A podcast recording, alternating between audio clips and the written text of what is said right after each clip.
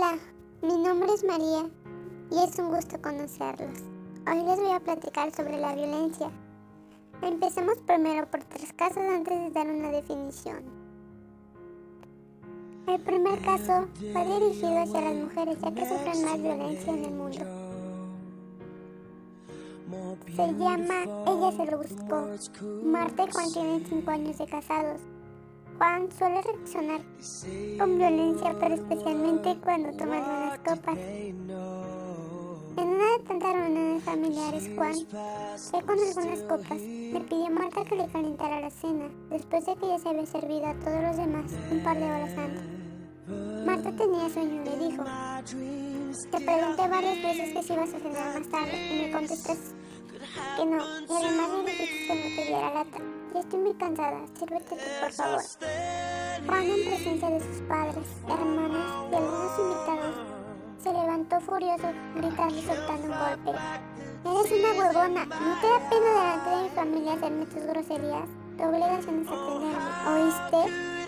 Marta se retira a su recámara, y llorando. Momentos después entra la madre de Juan y le dice, no debiste negarte a servirle. Las mujeres debemos ser más prudentes. ¿Tú te buscas que te trate así? Yo jamás te contesté así a mi marido. Y pues creo que este caso ilustra claramente cómo la y lo peor es que culparon a Marta por haberse negado a ser.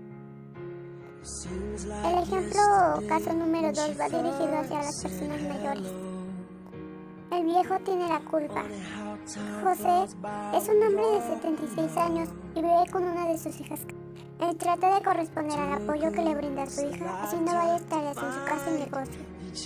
Claudia, la hija, le paga una cantidad muy pequeña de dinero por su trabajo.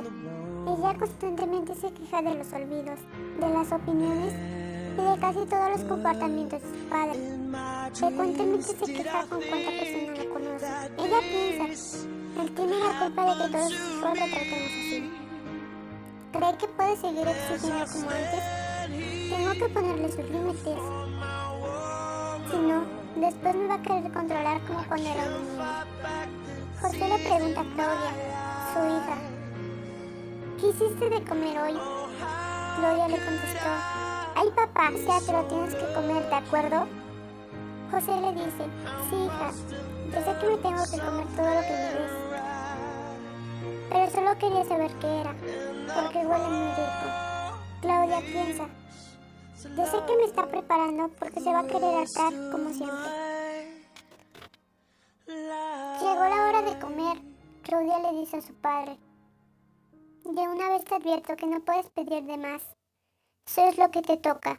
El señor José no pudo negarse a la humillación que sintió, tomó su plato y se fue a comer a un rincón del comedor. Más tarde llegó la otra hija del señor José.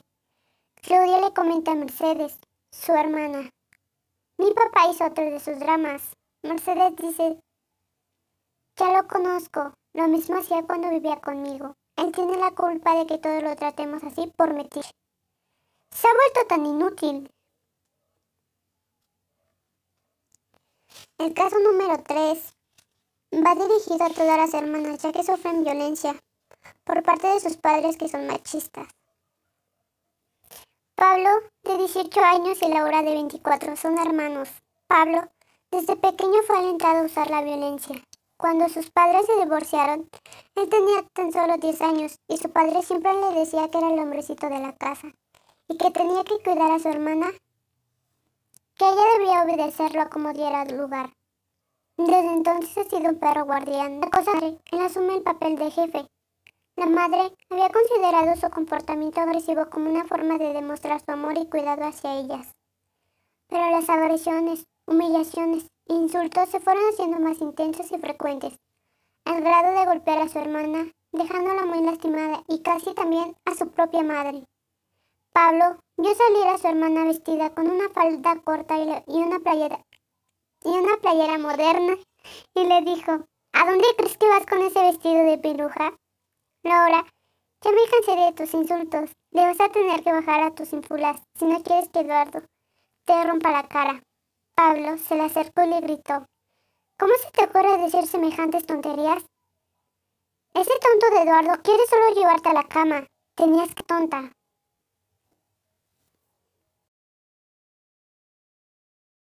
Callamos lo que queremos decir o las decimos con timidez, esperando que nos adivinen lo que pensamos. Queremos o sentimos, estamos invitando a que nos falten al respeto, porque no comunicamos lo que en realidad deseamos, sino el miedo que sentimos. Si abusamos de los derechos humanos y atacamos la autoestima de los demás para defender nuestras ideas, opiniones y sentimientos, estamos comunicando el pánico que tenemos a ser descubiertos de lo terriblemente inseguros que podemos llegar a ser. Cuando te inunde una enorme alegría, no prometas nada a nadie. Cuando te domine un gran enojo, no contestes ninguna provocación. Proverbio chino. Si nuestra mente se ve dominada por el enojo, desperdiciaremos la mejor parte del cerebro humano, la sabiduría, la capacidad de discernir y decidir lo que está bien o mal. Dalai Lama. Vence a un fuerte enemigo, el que vence a su propia cólera. Proverbio antiguo. El respeto por ti mismo y por los demás requiere de tres elementos. Ser oportuno, ser directo y ser honesto. Comprenderlos y aplicarlos te hará poseedor de la llave de oro, el respeto.